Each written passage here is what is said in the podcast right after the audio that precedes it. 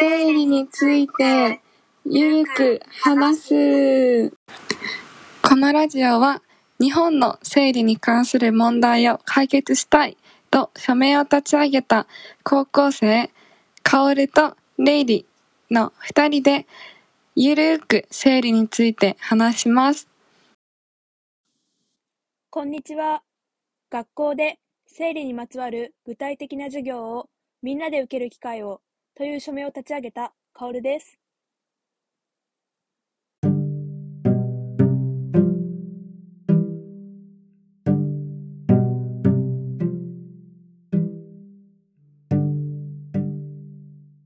こんにちは。東京都の公共施設のトイレに生理用品を設置してくださいという署名を立ち上げたレイリです。第4回である今回は、生理痛について話していこうと思います。イエーイ。ジョイセフという団体の中のアイレディという組織がアンケート調査をした性と恋愛2021によると52.8%の15歳から29歳の女性が月経痛に悩まされているという結果になりました。かおるちゃん、52.8%の女性が月経痛に悩まされてるって数字どう思う？え、なんか思ってたよりも多いなって思うかな。なんかもっと生理痛で悩んでる人ってうん少ないイメージだったから、うん半分、約半分の人が悩んでるっていうのはうんびっくりだよね。うん、あ、めちゃくちゃわかる。意外と多いって思った。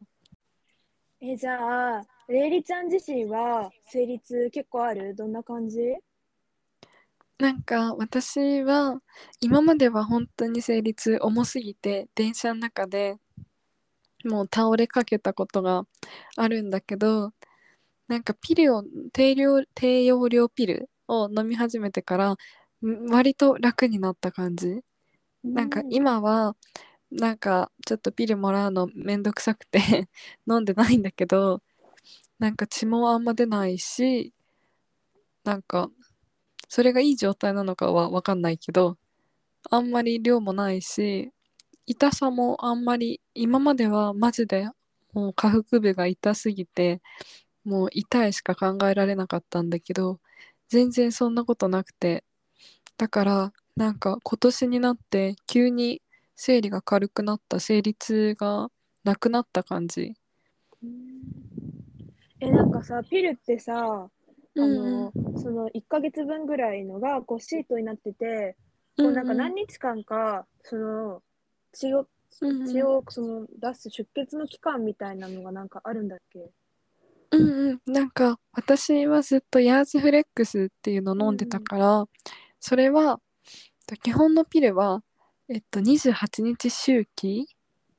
でその中の4日間を休薬期間で薬飲んじゃダメであの血を不正出血みたいな感じで血を出すんだけどヤーズフレックスは3ヶ月か4ヶ月うんそ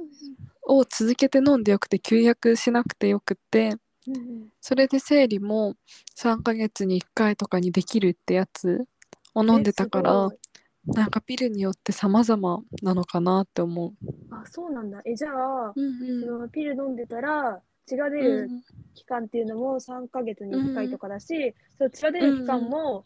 飲んでない時の生理よりもだいぶ軽い症状ってこと？うんうん。そうそうなんかだ全く違くてなんか私うんめちゃくちゃピル飲む前は血めっちゃ出てたんだけど飲んでからマジで少なくなってびっくりした。うん。あ、そうなんだ。うんえ、それはいいね。うんうん。え、じゃあ、そのなんか生理痛に対する、うんうん。あの対処法っていうのは、れいちゃん的にはそうんうのピルを飲んでからは、あんまり痛み止めとかに頼らなくても良くなった感じ？そうそう。なんかピル飲んで最初のなんか半年ぐらいは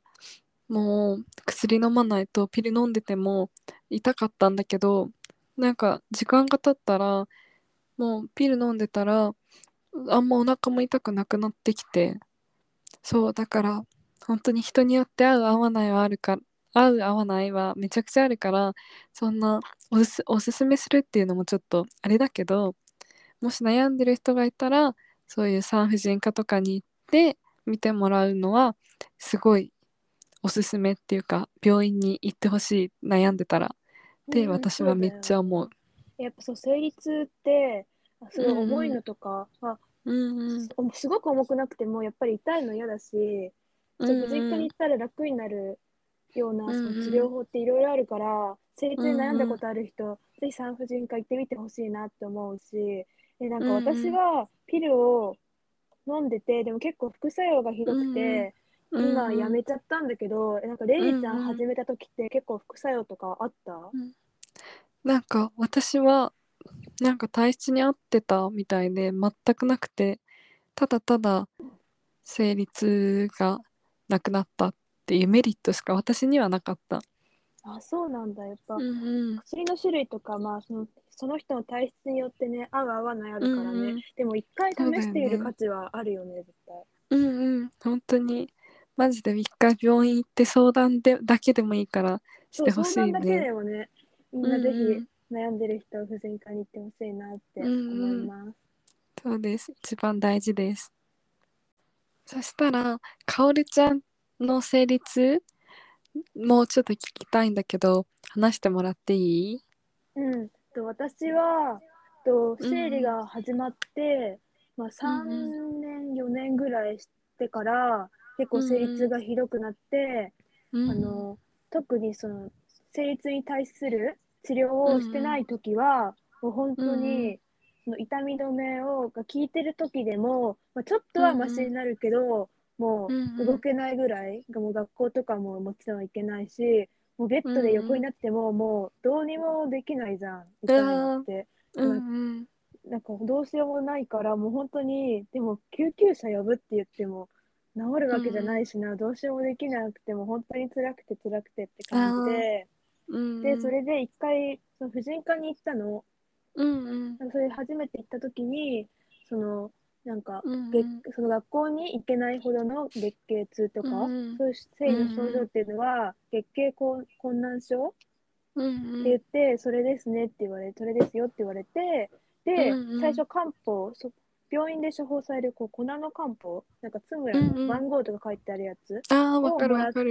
うんうん。生理痛とかあと私は PMS もひどかったからそれに効くようなのをもらったんだけど、正直うんうん。あんまりなあんま差がなくて飲んでも飲まなくでても。うんうん。でその後ピルを処方されたんだけど、なんか結局まあうんうん1ヶ月半ぐらいかな続けたんだけど、うん。私はすごく副作用がひどくて、まあ主に吐き気が本当にひどくて、その自分がその歩くときに揺れるじゃん、体が。あわかる。それでももうよ酔っちゃうぐらい、えー。もう常に吐き気がひどくて、でもなんかうん。吐いてはないんだけどずっと気持ち悪いから食欲もないし、まあ、メンタル的にも辛くて、結構メンタル、ルダウンしちゃって、うん。それで、あと途中でちょっと飲み忘れたりする飲む時間がずれるとうんうん。不正出血することがあるんだけど、うんうん。その1回飲むの時間がずれちゃってから不正出血も止まんなくて、なんかあんまり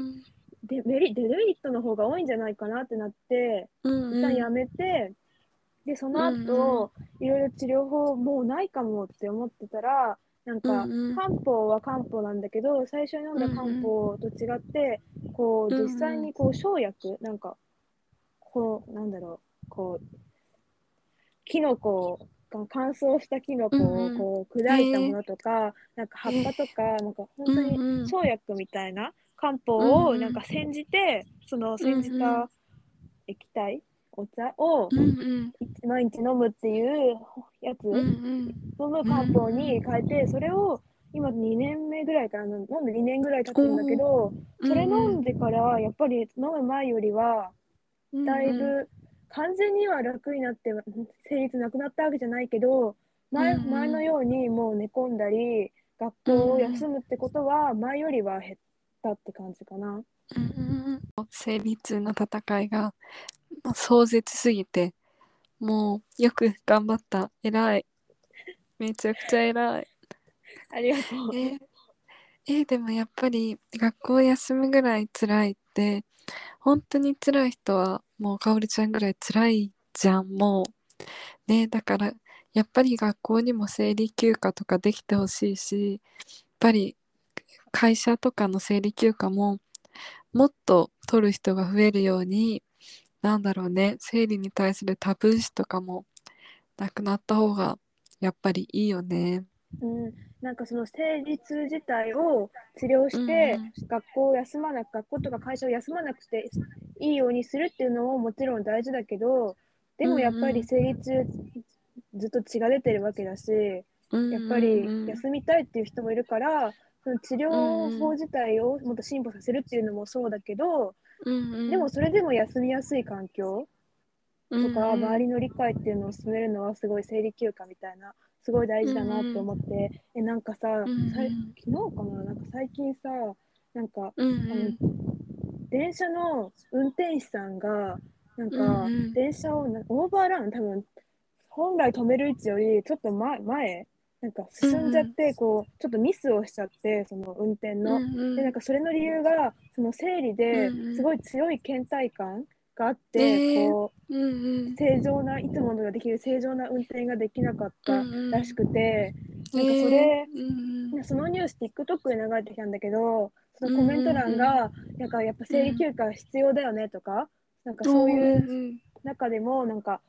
その人は悪くないその人はその生理が重いのはさ、その人のせいじゃないじゃん。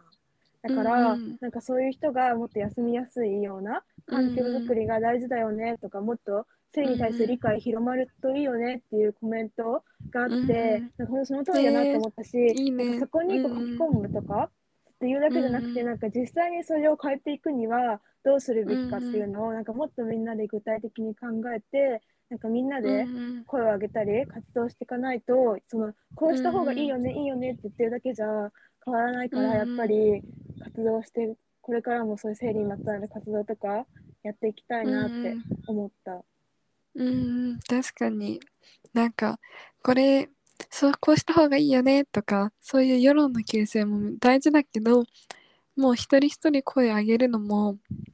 なんか活動したり団体に入ったり団体立ち上げたりそういうのもめちゃくちゃ大事だから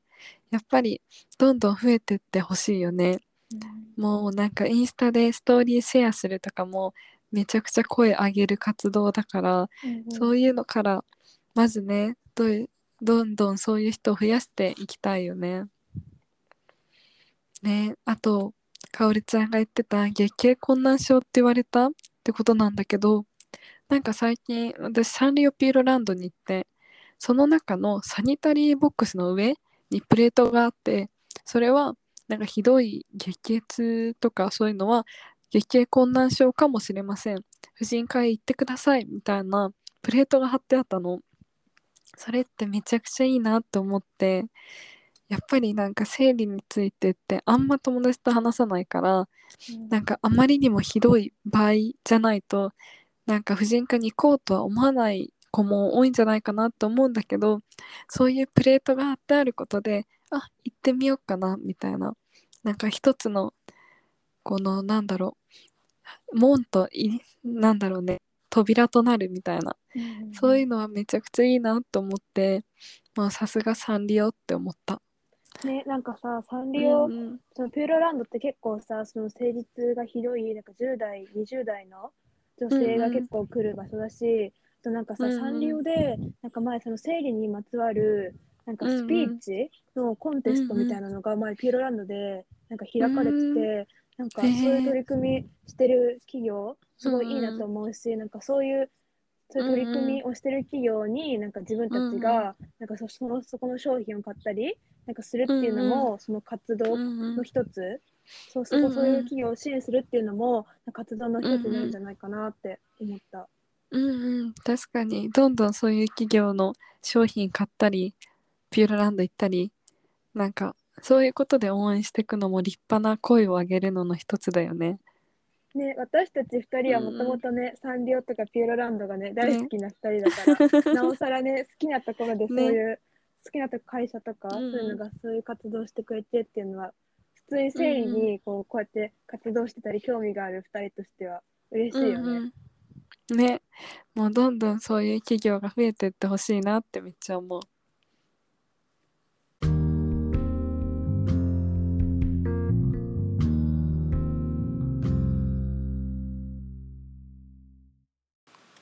このラジオは各週火曜日8時更新です。私たちに話してほしい内容やこのラジオの感想はローマ字で整理話す gmail.com までお願いします。次回もぜひ聴いてください。